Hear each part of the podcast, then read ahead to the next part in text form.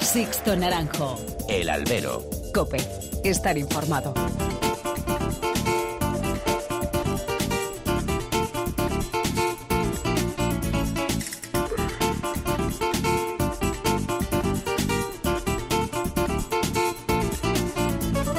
¿Qué tal? Muy buenas y bienvenidos a esta nueva emisión del Albero, a la cita con los toros que tenéis todos los miércoles aquí en cope.es. Han recibido un cordial saludo de quien nos habla, de Sixto Naranjo, en nombre de todo el equipo que realiza este programa.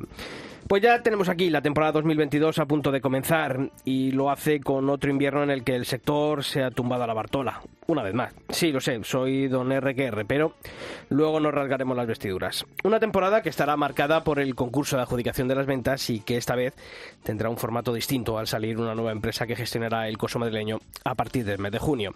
Mientras, y aún con los coletazos de la variante Omicron y las dudas sobre qué aforos podrán ocuparse en los próximos meses, ya están en la calle los carteles de ferias como Valdemorillo, Olivenza, Fallas, Arles y todas ellas con diversas consideraciones. Mientras Olivenza se ha mantenido fiel a su esencia, con carteles de figuras y una novillada picada más a sumar a la que ya había, en Valdemorillo se ha echado eh, pues en falta, o bueno, en este caso se ha echado en manos de las actuales figuras, perdiendo así esa esencia tradicional de trampolín de toreros jóvenes o veteranos rescatables. No dudo, faltaría más que estos carteles llevarán a más público al coso de la Candelaria. Pero me pregunto, ¿no había hueco para un torero joven y emergente? Pongamos el caso de Fernando Adrián, triunfador de la Copa Chenelli que dio su primer aldabonazo en ese certamen precisamente allí, en la plaza de Valdemorillo. Y es que yo pienso que, salvo Morante, Fernando Adrián llevaría a la misma gente a la plaza que cualquiera de los otros cinco actuantes, yendo, eso sí, en un cartel rematado y acompañado de dos figuras. ¿Qué pasará en este mundo cuando de aquí a unos años las actuales figuras se vayan retirando por el lógico pasar del tiempo y la pérdida de facultades inherentes a esa edad? ¿Qué relevo planean los empresarios de hoy en día? ¿Qué inversión hacen en el futuro de la fiesta? ¿O es que se irán a casa cuando este grupo de figuras digan adiós? Y mientras en Arles, Juan Bautista ha presentado una temporada rematada de principio a fin, trabajo e inversión, duelos casi inéditos entre toreros, figuras con la quinta, un cara a cara entre los otros rejoneadores del momento, pues un bofetón al inmovilismo del empresariado patrio. Ojalá salga pronto el toro y la temporada 2022 sea la del regreso a esa ansiada normalidad. Comenzamos.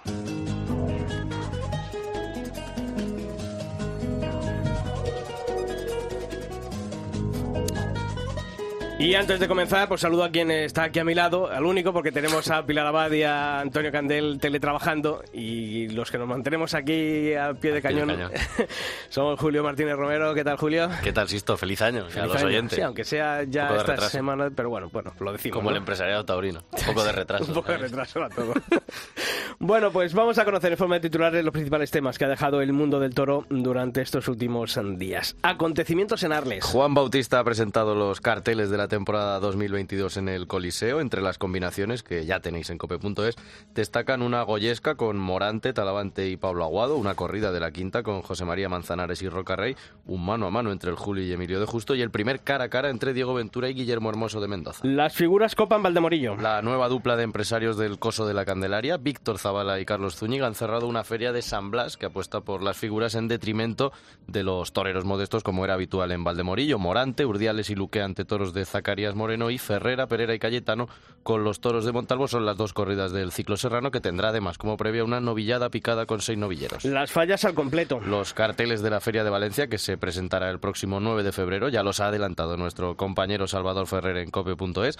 El ciclo fallero constará de cuatro corridas de toros, una novillada picada, un festejo de rejones y la tradicional novillada sin caballos. Habrá una amplia presencia de figuras, el único doblete será el de José María Manzanares y el regreso a fallas del hierro de Vitorino Martín. El nuevo año nos ha traído varios acuerdos. El novillero toledano Álvaro Alarcón será apoderado por Nemesio Matías y el francés Carlos Olsina por el matador de toros Juan Soto. En el apartado de rejoneadores, el onubense Andrés Romero ha sumado a Julio Fontecha a un equipo en el que se mantiene Antonio Núñez. Y hasta siempre. En este 2022, este 2022 ha comenzado con varias muertes dentro del mundo taurino. En Colombia fallecía el diestro sevillano Jaime Hostos, que fue figura en la década de los años 60 y 70 en Huelva. Esta pasada semana nos dejaba José Luis Pereda, empresario y constructor del coso de la Merced y ganadero también de Bravo. Y este pasado fin de semana también fallecía el que fue ganadero Javier Araúz de Robles. También nos dejaba a principios de año el político del Partido Popular, José Manuel Albendea, quien fuese gran aficionado y crítico taurino. Que descansen en paz. Pues así es, que descansen en paz. Y como siempre, eh, tenemos abiertos todos los canales de comunicación entre vosotros y esta redacción. Ya sabéis que tenéis dos direcciones de mails. albero.cope.es y toros.cope.es. Y como siempre, también el albero está presente en las redes sociales. Nuestros perfiles en Facebook. Si tecleáis facebook.com barra alberocope, ahí nos encontráis. Y en Twitter, nuestro perfil es arroba alberocope. Bueno, pues si Morantes ha hecho viral este fin de semana ha sido por su singular forma de entrar a matar rodilla en tierra en ruedos mexicanos, concretamente en San Luis Potosí. Pues os podéis imaginar la ventolera de comentarios que se han levantado con esa fotografía, ese vídeo en el que veíamos a Volante de la Puebla, pues eso, citar a matar en rodilla en tierra. Por ejemplo, el Pasmo escribía que cuando hagan la suerte suprema sentados en una silla, los aficionados ya iremos saliendo y el último que apague la luz. Crítico el Pasmo con esa forma de interpretar la suerte de matar de Morante. A Martín Rodóñez eh, le recordó toreo antiguo que solo ha visto en aguas fuertes silencios muy viejos. Fernando escribía, bueno, si espera el embroque de rodillas, lo compro. Y Solera Toros recordaba una fotografía de Miguel Mar que ya realizó esta suerte, y es verdad, no es Morante el que, el que ha inventado esta suerte, sino que ya había habido otros diestros, en este caso el más cercano en el tiempo, Miguel Márquez, que había hecho esa forma de entrar a matar. Bueno, pues muchos comentarios a raíz de, esa forma de Morante de la Puebla de interpretar la suerte suprema. Os seguiremos leyendo. Sixto Naranjo. El albero. Cope. Estar informado.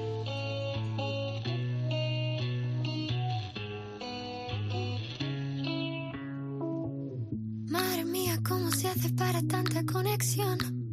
Tú lo sabes, yo lo siento, vamos a otra habitación donde nadie, nadie puede oírnos. Se nota en mi boca que yo no quiero hablar, porque sé que estás aquí, aquí cerca de mí, que tú eres mi baby.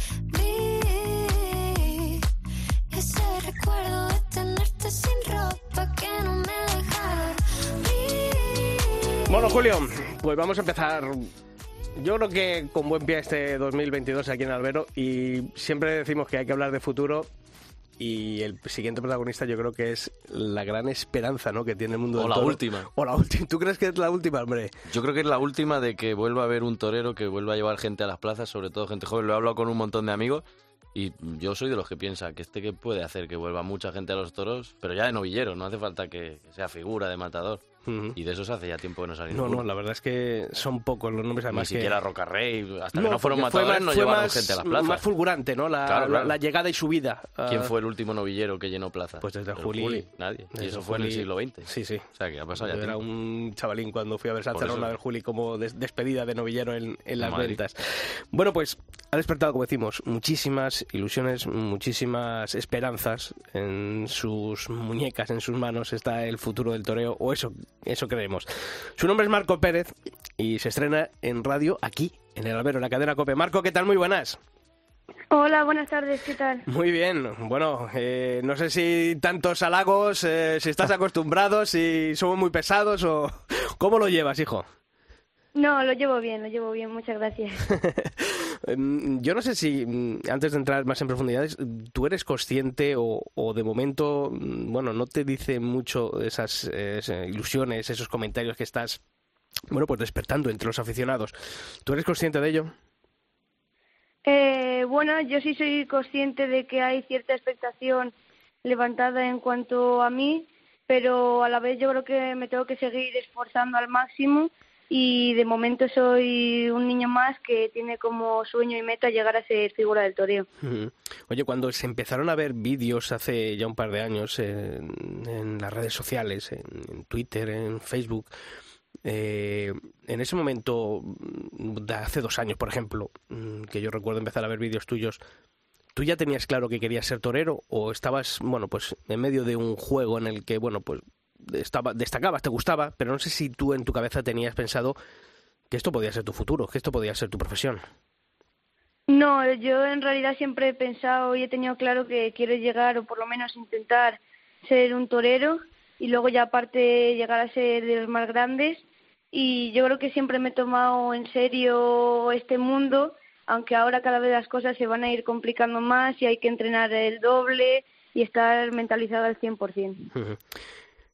Tu apoderado es Juan Bautista, el torero francés. Eh, ahora que no nos escucha Marco, ¿qué, qué tal es Juan Bautista? ¿Te, da mucha caña? ¿Te, aprieta mucho o, de momento también está ahí contemporizando?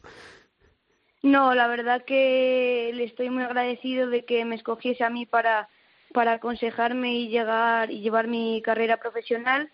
Y la verdad que se porta muy bien en los tentaderos conmigo, me siento muy tranquila a su lado, siempre, siempre me da muy buenos consejos, aunque también lógicamente me exige, como es normal, para, para que pueda llegar a ser mejor. Oye, Marco, ¿de dónde te viene a ti la afición? Tu padre creo que sí que intentó ser novillero, aquello no, bueno, no, no tuvo suerte. Eh, ¿A ti tu padre te, ha inculcado esa pasión por el mundo del toro, pero de una manera para ser torero o solamente para aficionarte? ¿De dónde ha surgido en ti esa necesidad de, bueno, pues de torear, de, ser torero? Eh, bueno, como tú bien has dicho, mi padre fue novillero y luego se retiró y se hizo banderillero.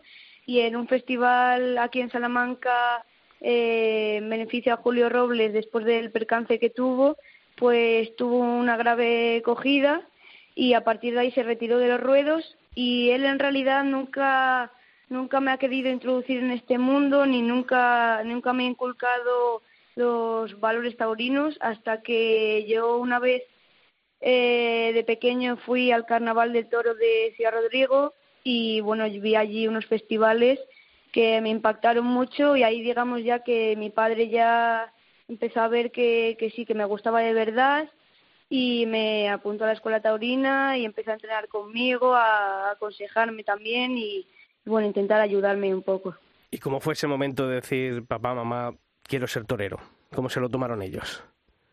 Bueno, la verdad que al principio no me creían realmente hasta que luego ya vieron que, iba en serio y se lo dijeron a uno de los profesores de la Escuela Taurina, que es José Ramón Martín, y a partir de ahí ya comencé mi andadura. ¿Qué tal, Marco? Decía ahora has visto lo de los vídeos virales estos de hace de hace dos años y me he acordado y justo he abierto el Instagram y he bajado bastante, he tenido que bajar hace seis años, un 9 de septiembre de 2016, que subí una foto tuya que ahí tendrías, ¿cuántos? ¿Ocho, nueve años?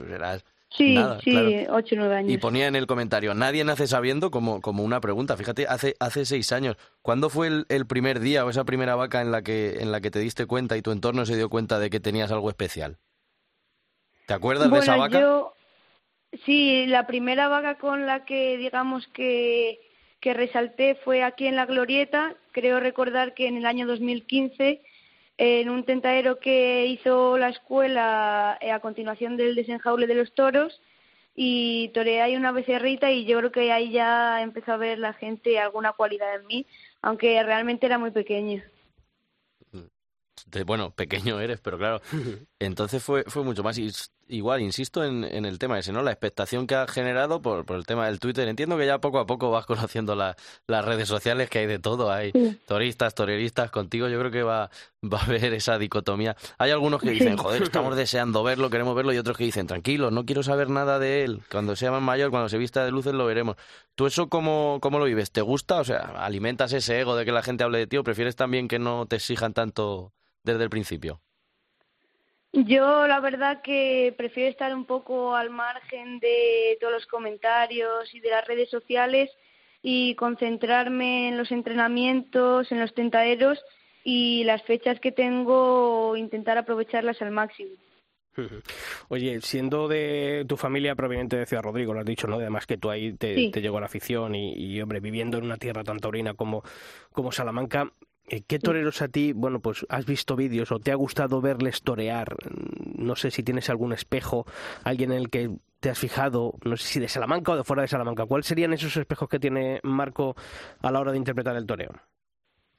Bueno, la verdad que yo me fijo en todos los toreros porque creo que es muy importante coger de cada uno algo, pues por ejemplo, de uno la técnica, de uno eh, el citar de los toros, de otro la pureza al entrar a matar y luego todos esos pequeños puntos los vas introduciendo en tu estilo de toreo y los llevas los llevas a cabo delante de los animales y en el toreo de salón.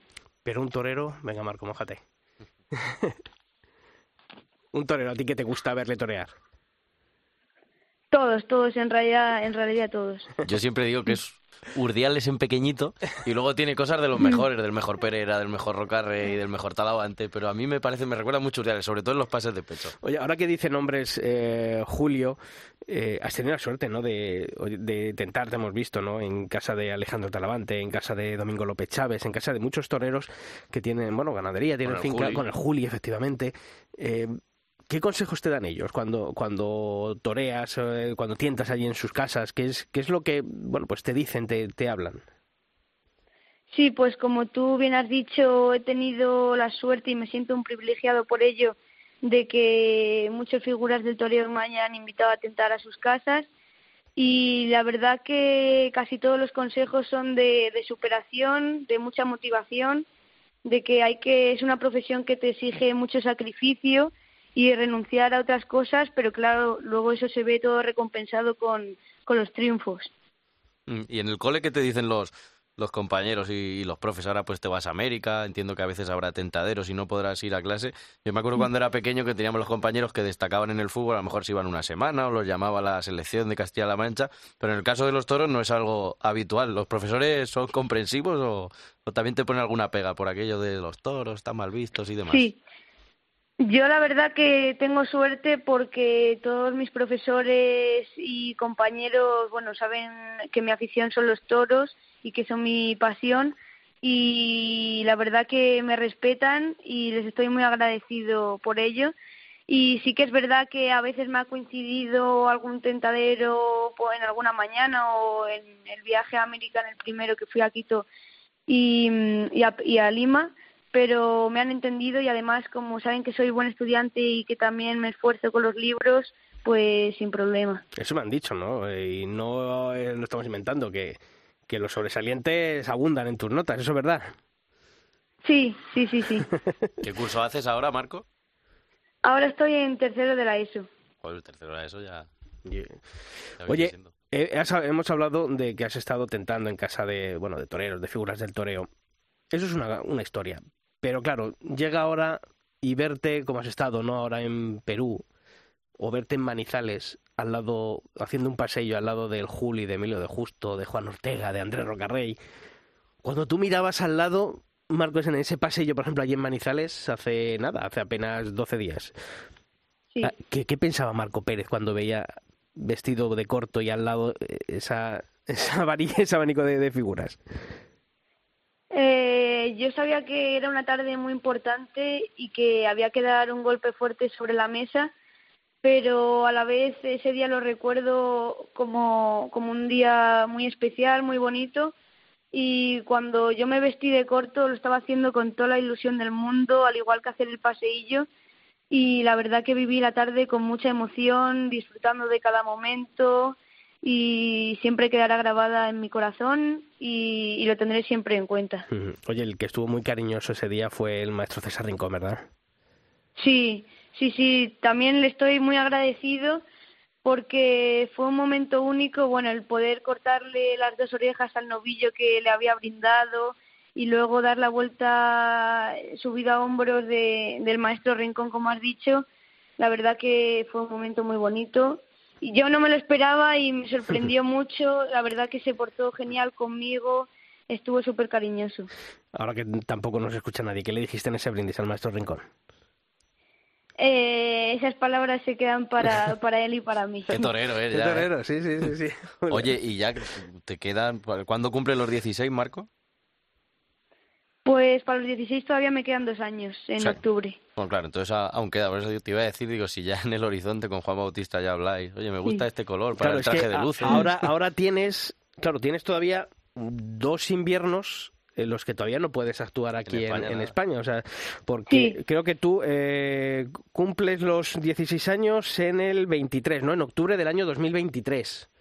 Sí, Entonces, sí, sí. claro, tenemos todavía la temporada 2022 y 2023 en la que no vas a poder actuar ni, ni en España ni en Francia. Eso Claro. a, a ti te no sé, te da un poquillo de, de- de rabia el, bueno, el verte en esas con, con esas condiciones, el que ya has toreado Con ahí, el eh, volumen, que ya claro. puede de sobra. Eh, no sé, te da un poquito de rabia, ¿no? No, que, no- que haya esa legislación en el que, bueno, pues no pueda vestirte de luces. Eh, bueno, O hay que sí tomárselo con, me da- o hay que tomárselo con calma, Marco, también. Sí, yo creo que hay que tomárselo con calma y sobre todo viendo desde el punto de vista que mayor preparado voy a estar cuando, cuando de verdad llegue el momento. Sí, yo estaba pensando que ha dicho Sisto también el tema de los estudios que te van bien. Sí, he leído por ahí que te gusta la biología, que te gusta la Sí. ciencia. Bueno, no se te da mal, mal lo de estudiar. Lo- también creo que eres del Madrid, eso a Sisto creo que no le, Uy, madre. no le gustará tanto, pero bueno. los toreros buenos siempre son del Atleti, Julio. Marco, ya os lo digo. Digo que la, la realidad es que si todo sigue como está, pues seguramente Marco Pérez no tenga que pisar la, la universidad. Aparte de los toros, ¿qué es lo que te gusta hacer? Eh, pues aparte de los toros tengo muchas aficiones, eh, me gustan casi todos los deportes como correr, jugar al fútbol, el pádel, el ping pong. También me gusta ir de casa con mi profesor de la escuela taurina José Ramón, leer también, escribir novelas sobre todo de toros Ojo, y dibujar también me gusta mucho. Oye, si Marco Pérez no fuese, o no quisiese ser torero, ¿qué te hubiese gustado ser? ¿Qué profesión te hubiese gustado ser en la vida? Pues, hombre, tengo pensado continuar con mis estudios y Bien. llegar a la universidad y hacer medicina, traumatología. Y si no, pues enfermería o también me gustaría hacer periodismo. Ahí lo de la enfermería ahí es cosa materna, ¿no? Tu madre ahí sí que habrá Sí. tenido algo que ver, ¿no? La Sí. sí, sí, y mi hermana también. Oye, ¿y, y, y tus amigos qué, qué te dicen? Porque claro, yo supongo que, bueno, pues oye, a lo mejor en mi generación era más habitual que nos gustase los toros a un grupito de amigos. Ya no era tanto, ¿eh? mira que yo soy del 77, y yo ya soy, ya voy tirando para viejo. Pero bueno, siempre por tres, cuatro, cinco amigos íbamos a los toros en, en el, en el instituto, en la universidad. Ya en la etapa de Julio no sé yo si ya esta generación ha sido ya incluso menos, Menos, ¿no? Menos. A lo mejor tú y otro como mucho en clase. Complicado encontrar gente. Y claro. tú, Marco, o sea, en tu grupo de amigos, ¿son aficionados? Eh, ¿Qué te cuentan, qué te preguntan tus, tu grupo de amigos sobre, bueno, pues eh, esa, esa carrera, ¿no? Incipiente que estás teniendo y sobre todo, bueno, que, que ahora mismo es tan atípica, ¿no? Como es la de querer ser torero. Sí, pues tengo la suerte, la gran suerte de que tengo un círculo de amigos que a la mayoría les gustan los toros, no entienden mucho ni son grandes aficionados, pero el hecho de tener un amigo torero, pues también yo creo que, que les enorgullece eh, en un caso y, yo creo que también les gusta. Y yo también le cuento mis experiencias delante del toro, muchas veces asombran, me preguntan que si no me da miedo pero al final ellos me, me saben entender y también me motivan mucho a seguir en este camino. Y como aficionado joven también entiendo que estarás pendiente de la actualidad taurina, todo esto pues de la, Claro. la variedad de encastes, que a uno le gusta uno, a otro le gusta otro, a lo mejor ves Sí, toros sí. Y, y dices, joder, pues este torero no está bien con el toro, te gusta también comentar eso y en fin, pues eso, ser Sí. ya un pequeño gran hombre, que es lo que es lo que eres. Sí, sí, la verdad que me gusta cuando veo una corrida de toros, un reportaje, comentar con mi padre o mi familia, pues el encaste de los animales, también el estilo del torero, sí, sí que me gusta comentarlo.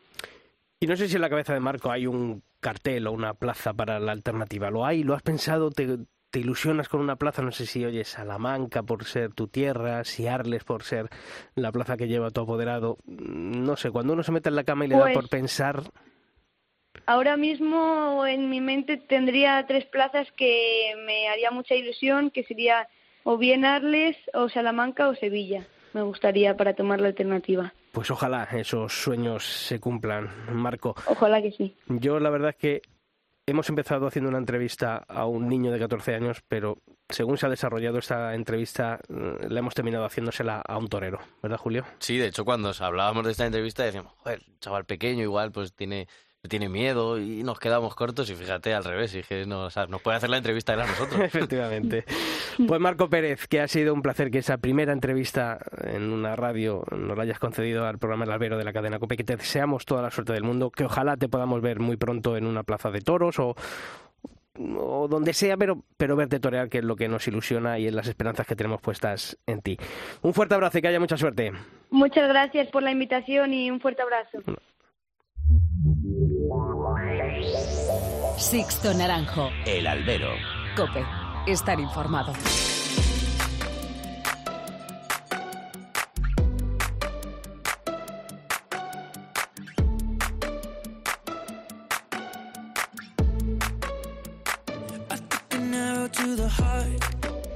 Bueno, pues después de Marco Pérez es tiempo ahora de hablar de algo que se ha convertido en tradición en el albero y en el mundo del toro en general.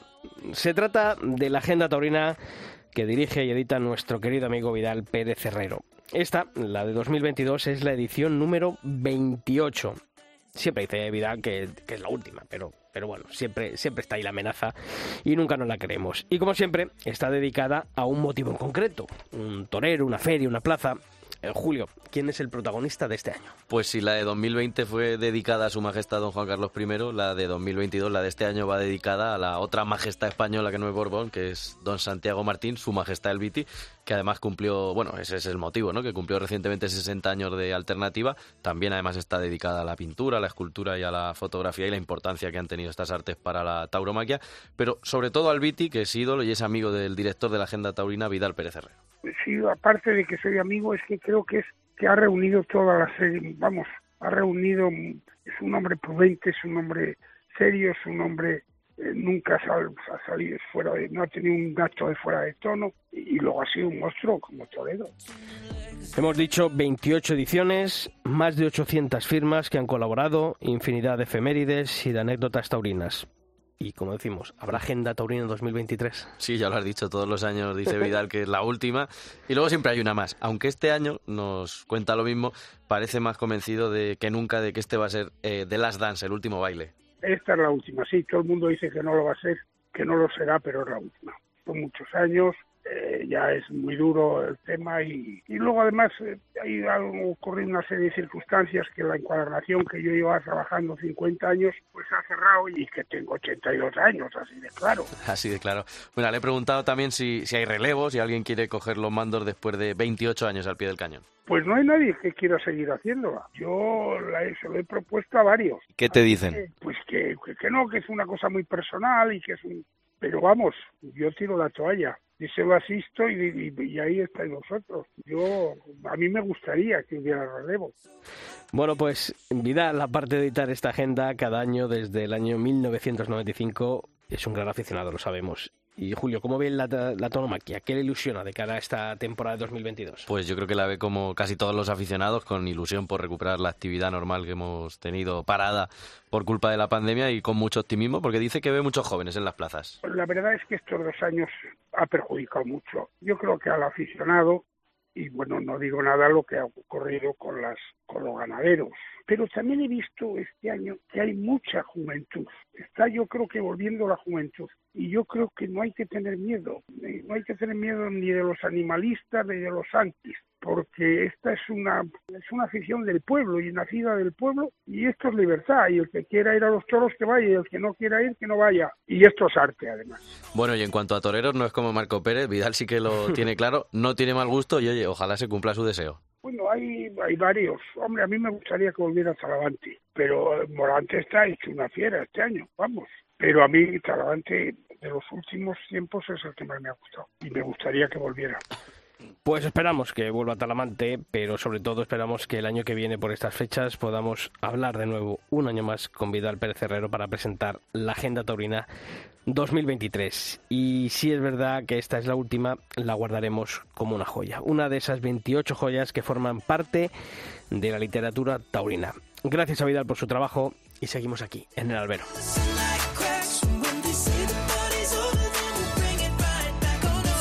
Sixto Naranjo. El albero. Cope. Estar informado.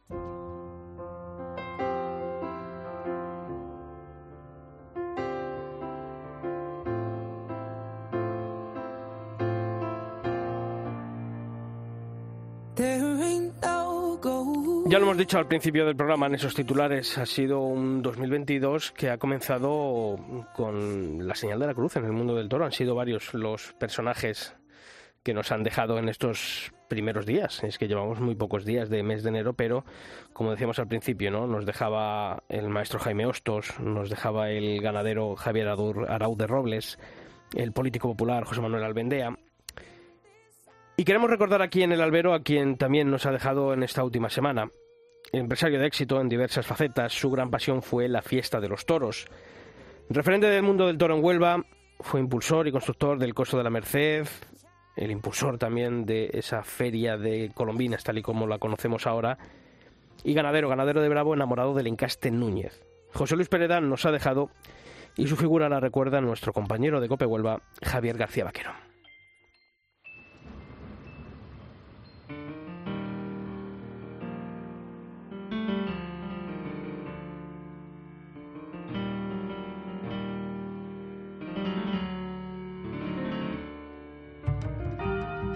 En el adiós a José Luis Pereda, un referente. Las ciudades, la vida, la taromaquia progresan gracias a los referentes, esas personas que ven lo que muy pocos ven y hacen lo que ninguno hace. José Luis Pereda supo ser referente para Huelva en los 80 del pasado siglo, cuando la Plaza Monumental se derrumbaba.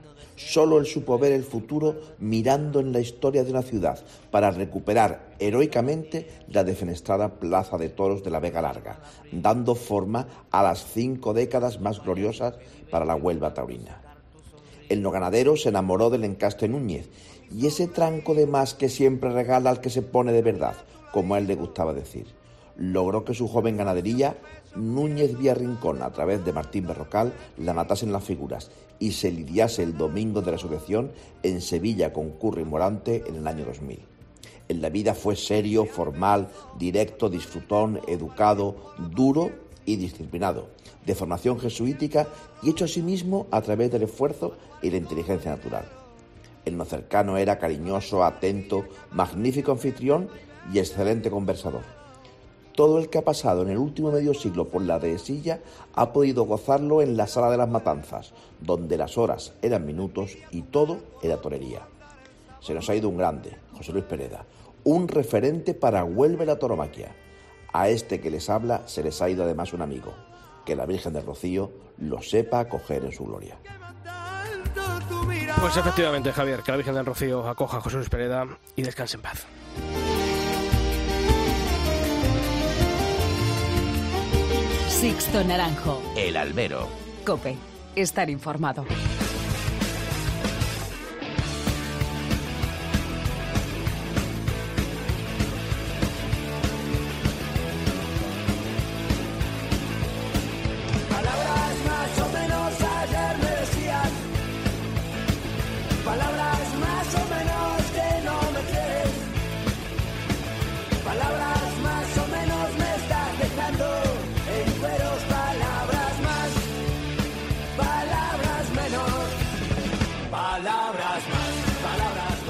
Bueno, Julio, tiempo de tertulia. Nos vamos a ir hasta Valencia, ¿te parece?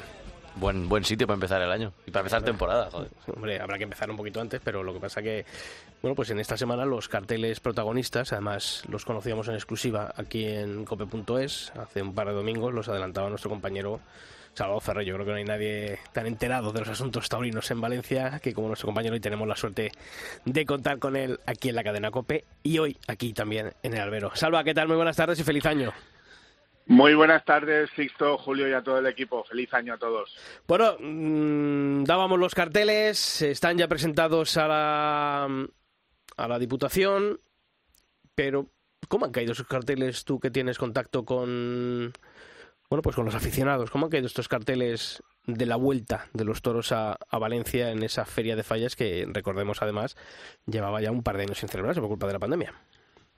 Pues esto yo creo que han caído bien y muy bien, porque es una feria escueta, es una feria concentrada de categoría, es una feria que reúne a las máximas figuras, Morante, Juli, Roca Rey, el doblete de Manzanares, con los toreros, supongo que estaremos de acuerdo, que ahora mismo reúnen el máximo de los alicientes de, los aficionados por su novedad, por su frescura, por justicia, por ambición, caso de Emilio de Justo, de Diego Urdiales, de Juan Ortega, de Pablo Aguado. Yo decía en esa información a la que aludía Sixto que en Sevilla yo creo que soñarían, soñarían para Resurrección o incluso para Farolillos en acartelar a Morante, Juan Ortega y Pablo Aguado con una corrida de Juan Pedro en Sevilla, ¿no? Por todo lo que representa, por todo lo que significa tener a esos tres toreros ahora mismo en un cartel. Creo que es un aldabonazo de la empresa Nautalia, de Rafa García Garrido, eh, conjuntar en ese cartel eh, en Valencia. Además, tú sabes esto que Valencia siempre ha sido una plaza muy sevillana que ha acogido mucho a los toreros sevillanos. No me voy a remontar a Belmonte o a los seis toros de Gallito en Valencia. Simplemente te digo que Curro Romero, Paco Camino o Emilio Muñoz tomaron la alternativa en Valencia. Siempre ha habido mucha conexión entre los toreros sevillanos y la capital del Turia. ¿Tú echas en falta algún nombre o no? Sí, Sisto, obviamente, yo creo que sí. El caso de Ginés Marín, caso de Talavante, yo creo que Román podría haber ido mejor colocado.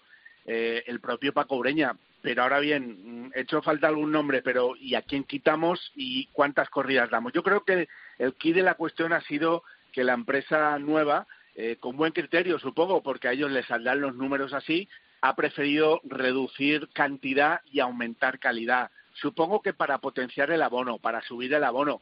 Pero claro, mm, yo también como aficionado digo, joder, el día domingo 20 es una muy buena fecha en Valencia. El sábado 12, fíjate, se abre la feria con una novillada sin caballos, cuando a lo mejor podría ser un buen día para hacer una corrida de toros.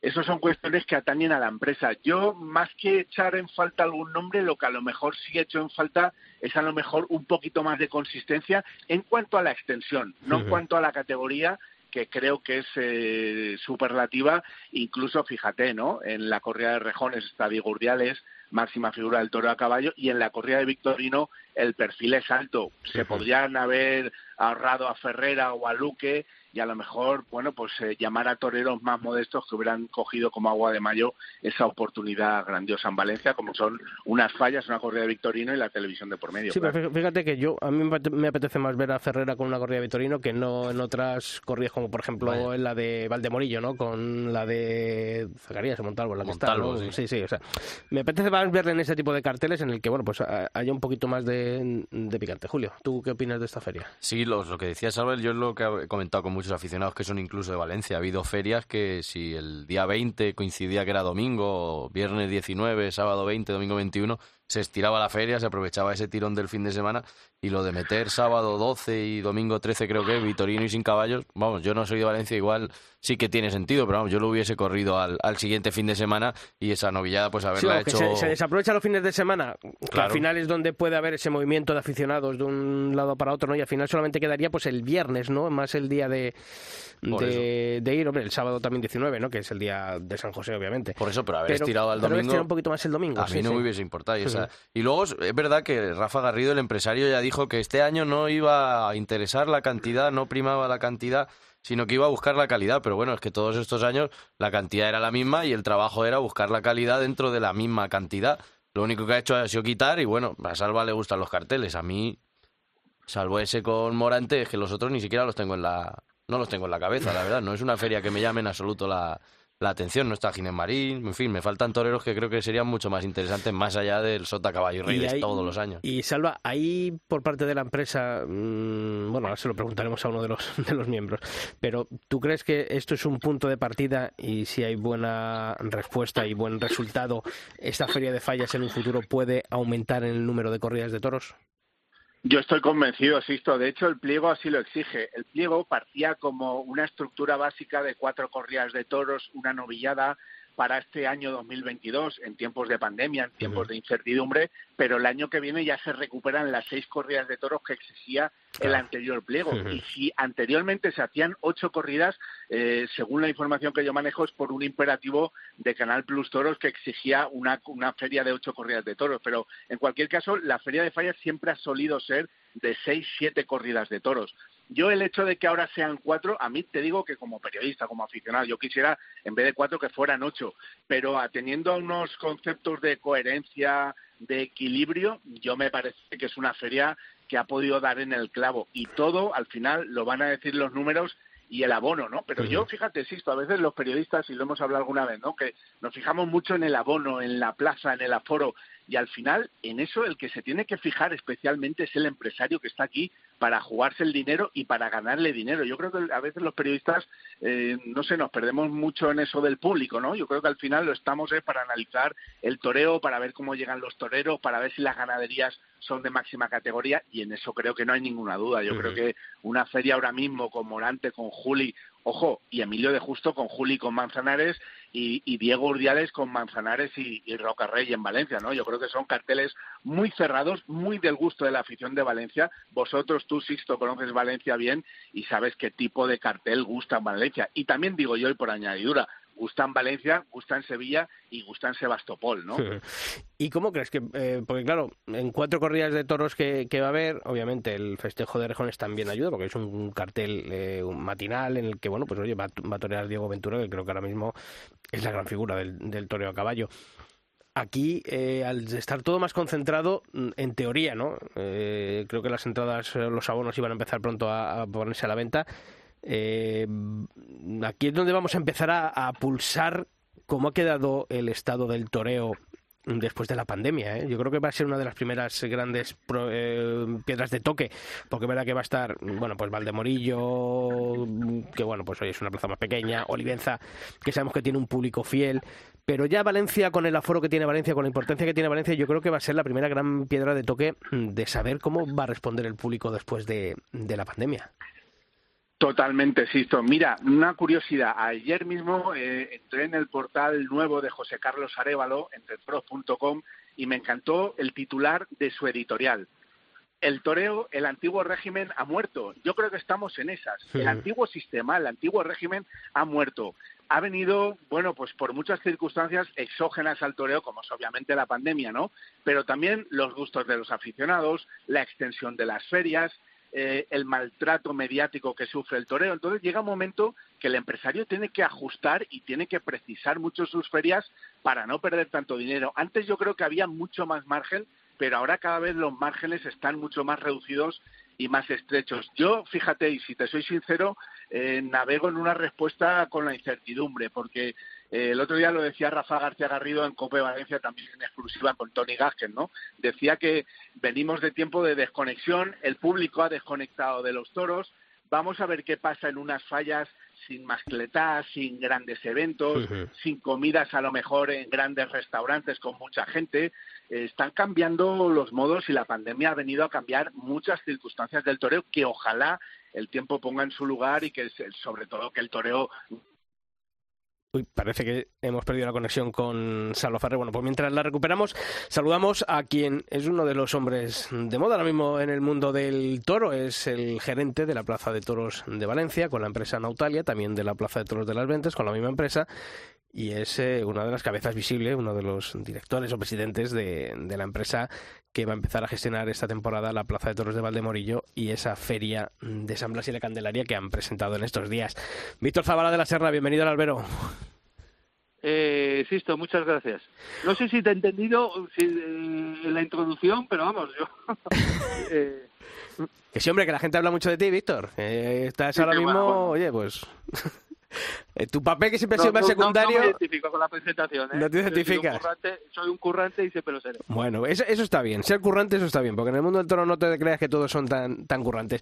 Bueno, oye, estamos hablando con Salvo Ferrer de, los carteles de Valencia. Mm, tú tuviste la oportunidad de estar junto a Rafael García Garrido en esa presentación de los carteles a la Diputación de Valencia con Tony Gaspar y Tony bueno, Yo quiero aquí matizar una cosa, por favor. Eh, los carteles, la empresa no los ha presentado. Sí, bueno, pero se los habéis presentado a la Diputación. Otra cosa es pues presentaros a público. Pues eso, en esa presentación de carteles a la Diputación, eh, ¿cuál fue el feeling que habéis tenido con, la Diputación en esa toma de contacto? Bueno, salimos con una impresión muy positiva, ¿no? Eh, creo que eh, bueno, se sorprendieron un poco por el formato, ¿no? Dijeron que nunca habían visto algo parecido, ¿no? fue como un libro, ¿no? Lo que presentamos día a día y se sorprendieron, pero aparte esa anécdota eh, encontramos satisfacción y creo que la, la, Diputación había cumplido, había cumplido, se sentían que habíamos cumplido los objetivos. Oye, esto es eh, muchas veces se lo habíamos escuchado a Rafael García Garrido decirlo, pero creo que ahora es la gran la gran confirmación, ¿no? El decir, no, Telia no ha venido aquí para, para estar un rato e irse, sino que va a seguir apostando por la plaza, por, los, por la fiesta de los toros y en este caso, eh, bueno, pues gestionando otra plaza de la importancia de Valencia. Sí, hombre, yo creo que en las tres, cuatro plazas en el mundo, eh, Valencia lo es, por su repercusión, por su historia y bueno, y por su aforo, por representar eh, o ser parte de la ciudad, de una ciudad como Valencia, eh, de una comunidad donde, donde el arraigo del toro eh, es, es, es, impresionante, ¿no? Los números de, de, los festejos populares y es un y, y, y, se ha demostrado, ¿no? De estar en Valencia, pues eh, que Rafael García Garrido y Nautalia, pues eh, venían para quedarse y yo creo que además con un gran sentido de la responsabilidad y de la implicación con la fiesta de los toros. Estamos hablando con Salva Ferrer hace unos minutitos, bueno, pues de que Valencia va a ser la primera gran piedra de toque, ¿no? Para ver cómo está el estado actual de la fiesta, cómo va a ser la respuesta del, del público, en qué va a incidir la empresa Nautalia en intentar captar la atención tanto del aficionado como no del aficionado para que acuda a la Plaza de Toros de Valencia. Bueno, de momento hemos hecho un planteamiento que creo que, que ha sido valiente por ser muy concentrado. Eh, otras veces, dado la dificultad ¿no? y los compromisos, eh, incluso haber podido especular ¿no? Eh, con, que porque las fallas tienen mucha fuerza, eh, con haber dado más festejos. Yo creo que es una apuesta por la imagen de la fiesta el concentrar en carteles muy rematados eh, todo el público posible. Y eso es intentar amarrar los llenos, la imagen, hombre, también comercialmente y empresarialmente, pues intentar eh, mantener o subir o ampliar el, el, el abono, ¿no? Ya que, ya que, bueno, aunque haya menos festejos, pues al haber menos festejos, pues el abono en conjunto tendrá un coste, un coste, un coste menor y es muy rematado.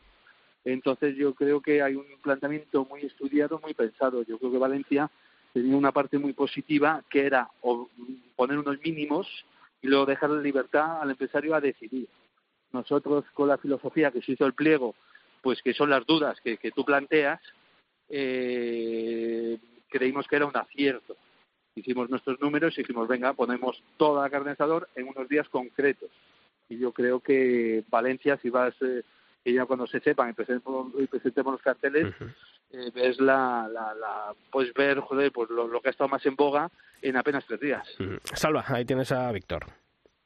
Sí, bueno, coincido, ¿no? Coincido y además el titular de Cope.es era categoría y calidad concentrada. Yo creo que es la clave, ¿no? El haber concentrado a las figuras, haber concentrado los máximos alicientes del año 2021, concentrar las ganaderías de prestigio siempre en tela de juicio precisamente por eso, porque son del prestigio y porque las exigen las figuras y porque están en los grandes circuitos. Y yo la duda que le quiero plantear a Víctor es esa, ¿no? Si eh, está claro, ¿no? Que por lo que ha dicho siempre apostaron por la concentración, por reducir la extensión y aumentar la calidad para potenciar el, y aumentar el, el abonado, pero no, no se barajó nunca, Víctor, ni ese sábado 12 ni ese domingo 20 como para alargar un poquito más la feria, de cara también a bueno, lo mejor a satisfacer la televisión? Sí, sí, nosotros hicimos estudios numéricos, nosotros tenemos una manera de trabajar, hay un departamento financiero, eh, que yo hago unas estimaciones de lo que creo acorde a unas ideas que primero se tienen y entonces puse eh, distintos escenarios con cuatro y cinco corridas de toros. Una vez que analizamos lo que podía pasar, eh, creímos que como los carteles o quedaban concentrados o se diluían un pelín, creímos apostar, incluso pensando que a lo mejor podíamos empresarialmente haber recaudado un poco más, habiendo cinco, pensamos en el éxito de imagen de nuestra presentación y el éxito imagen de la, del comienzo de, de la, esa primera gran feria de plaza de primera que era, que era Valencia y entonces es una apuesta de futuro, aunque se diga siempre, pero esta vez numéricamente lo pensamos y lo decidimos así. Más vale que sobre gente, que haya, que haya demanda, que eso lo pensamos también en la Feria de Otoño. La Feria de Otoño teníamos libertad, llevamos un tiempo sin toros y apostamos a los llenos. Eh, Víctor, una, una pregunta que me surge y creo que se la pueden hacer muchos muchos aficionados es el nombre de Talavante. Primera feria importante, canónica, que va a ser la feria normal. Entiendo que el Canal Plus la va a televisar. Se especula si Talavante quiere o no dejarse televisar. ¿Habéis llamado claro, a Talavante no o no? Yo no voy a entrar, disculparme, porque me gustaría no dar nombres, porque la coherencia que hemos tomado es que la feria la presentemos, eh, hablamos en línea Sí, pero se, ha, se, se, le ha llamado, se le ha planteado a Alejandro Talavante la opción de torear en fallas, o él se ha ofrecido o no? Eh, en un principio sí se sondeó y y, en un principio luego no sé si Alejandro Talavante eh, si, no, si no lo sabes tú empresario sí sí sí se, se sondeó y no y, y, vimos que a lo mejor no íbamos a ser coincidentes y, tampoco se tampoco se continuó. Oye, esta semana también habéis presentado, eh, en este caso, tu faceta, ahora ya así como cabeza de cartel, junto a Carlos Zúñiga, eh, la feria de, de Valdemorillo habéis cambiado totalmente la fisonomía de lo que teníamos eh, por habitual que fuese la, feria de San Blas y de, la Candelaria. Habéis apostado por, las figuras. Eh, eso no sé si es un riesgo que asumís, que no asumís. ¿Creéis que es el camino que debería haber tomado Valdemorillo? No sé. yo creo que la realidad es esto. El día de la presentación dijimos que presentábamos una feria, que no solo era una feria, que presentábamos un proyecto, que no solo era un proyecto y que presentábamos un hecho. El hecho es que el año 19, con la filosofía habitual de Valdemorillo, porque es autogestión y teníamos en el ayuntamiento tienen las cifras, las cifras cuestionaban la futurabilidad de la plaza. No se puede mantener toros con plazas con, un cuarto de plaza cuando la plaza tiene 4.800 personas eh, y detrás se soportan, porque festejos populares, etcétera, etcétera, una subvención municipal, dado los tiempos que corren, dado las críticas eh, sin público, la, sin público, las plazas tienen difícil defensa. Ya el año 20, con Rafael García Garrido, entramos juntos, luego por distintos motivos Rafael este año no quiso, no quiso continuar, pero dado que había personalizado yo mucho el proyecto y consultándolo con él, me, eh, le pedí la autorización y me dijo que sí, que para adelante, que, que lo hiciera. Eh, quisimos continuar ese proyecto. Ya el año 20 duplicamos la asistencia. Ya se subió un punto no se había llegado a este punto, pero sin aquel eslabón a lo mejor no se había conseguido esto. Ya dimos una imagen de plazas casi llenas, eh, de 3.000 personas un día, 3.200 otro. Eh, yo creo que sin, sin ese paso, pues las figuras no se hubieran planteado el siguiente. Y creo que gracias a ellos, que cuando se juntan en nuestra carrera, Carlos en su carrera y yo la mía, ya, no, ya nos ha pasado más de una vez. Que cuando juntas dos circunstancias, uno, un ayuntamiento con implicación y los toreros, que se impliquen también las cosas se cambian. Entonces, ahora mismo, Dios quiera que se cumplan los objetivos, creo que es razonable pensar que puede haber dos llenos. Hmm. Pero, Entonces, nos vamos al año 19 a 1.200, 1.300 personas, nos vamos al año 22 con cuatro, y hablamos de 4.500, 4.800, en una época que mayoritariamente siempre estamos hablando de noticias no positivas hacia la fiesta y que creo que cualquiera de nosotros en algún momento ha hecho conciencia o ha pensado hacia dónde vamos y a qué ritmo, creo que es el hecho, no que sea Valdemorillo, porque ya pasó a mí en mi carrera en Roquetas, ya me pasó con Maximino en, en Ciudad Real, que las cosas se pueden mejorar, que estamos vivos y más vivos de lo que creemos, que las plazas cambian y cambian a mejor, y que contando, vuelvo a repetir mi agradecimiento a los seis acartelados, a Morante de la Puebla, a Diego Urdiales, a Luque, a Ferrera, a Pereira y Cayetano, siendo en ese movimiento la locomotora Morante a Puebla, el inmenso agradecimiento que demuestra que pues eso que se puede cambiar y no solo siempre mal o generalmente como pensamos sino mucho mejor ¿Y cuántas veces te han preguntado en estos días, y te lo pregunto yo ahora por si acaso, haber metido algún torero joven, el haber apostado... Bueno, las circunstancias a veces en la confección de los yo te, lo, yo te lo digo, en el editorial del programa yo he dicho que, por ejemplo, a mí no me hubiese gustado haber visto, por ejemplo, a Fernando Adrián, que dio el año pasado el primer golpe de atención en la Copa Chanel en Valdemorillo, y que creo que hubiese llevado la misma gente que cualquiera de los cinco actuantes menos yo, yo, sacaba Morante, ¿eh? sacaba Morante de, esa lista, pero creo que viene acompañado en la corrida de Montalvo o, junto a Morante hubiese llevado a la misma gente y hubiese sido un punto a favor vuestro, fíjate. Sí, bueno, pudo ser, pero a la hora de confeccionar los carteles, a lo mejor unas cosas a veces se condicionan a otras y, y sí lo nombramos más de una vez. Sí es cierto, cierto a veces eh, puedes acertar parte o puedes acertar parcialmente. O muy en la parte, creo que en el conjunto, y tienes razón, no te lo voy a discutir porque es así, ¿no? Incluso se bajó el nombre de Fernando Adrián y de algún otro novedad joven del año anterior.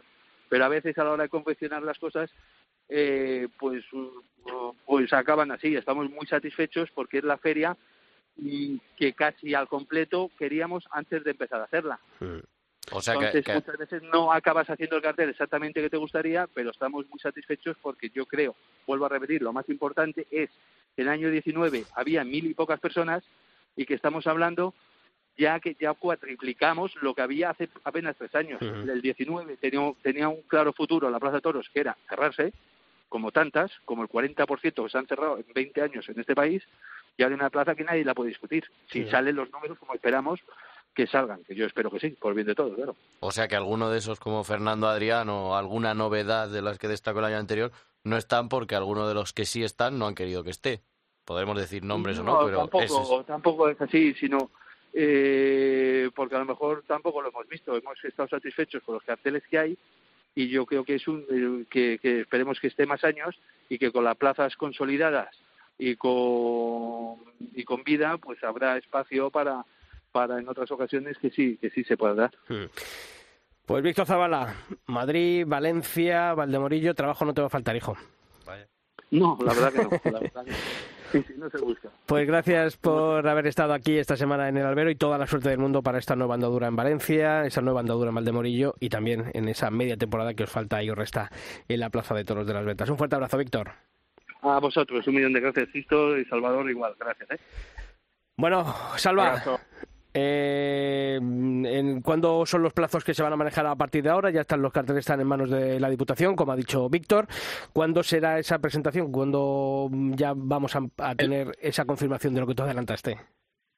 Exactamente, pues el 9 de febrero en el Centro Cultural La Beneficencia se, se oficializarán, se pondrán de largo los carteles definitivos que, como bien ha matizado Víctor, están presentados, pero bueno, la aprobación es tácita y no deja de ser un mero trámite administrativo el hecho de que la empresa tenga que presentar los carteles. En cualquier caso, redundar en lo que te he dicho, ¿no? que creo que los carteles han caído muy bien, encajan a la perfección en la filosofía de lo que es Valencia.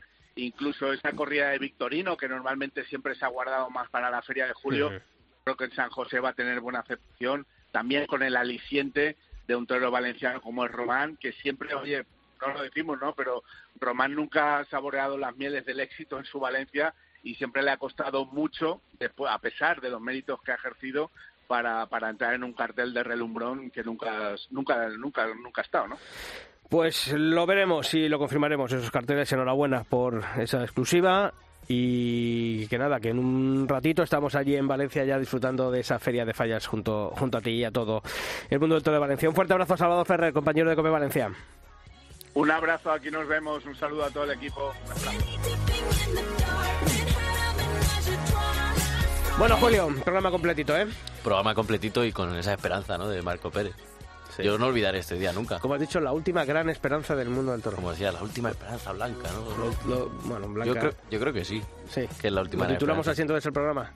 Yo diría que sí, pero No, no, se me ocurre, pues no se me ocurre otro que vaya a venir ni ya te digo, si es que los últimos 22 años no ha habido un novillero. Bueno, es que este ni siquiera es novillero, es becerrista. Sí, Y ya se habla de Ya se habla de Es una locura. bueno, pues ya sabéis que la información torina continúa todos los días de la semana, que en cope.es barra toros tenéis toda la actualidad del mundo del toro y nosotros volvemos la semana que viene, Julio. El miércoles, otro El miércoles otra vez echamos. aquí. Echamos aquí otro ratico en el albero. ¡Feliz semana a todos!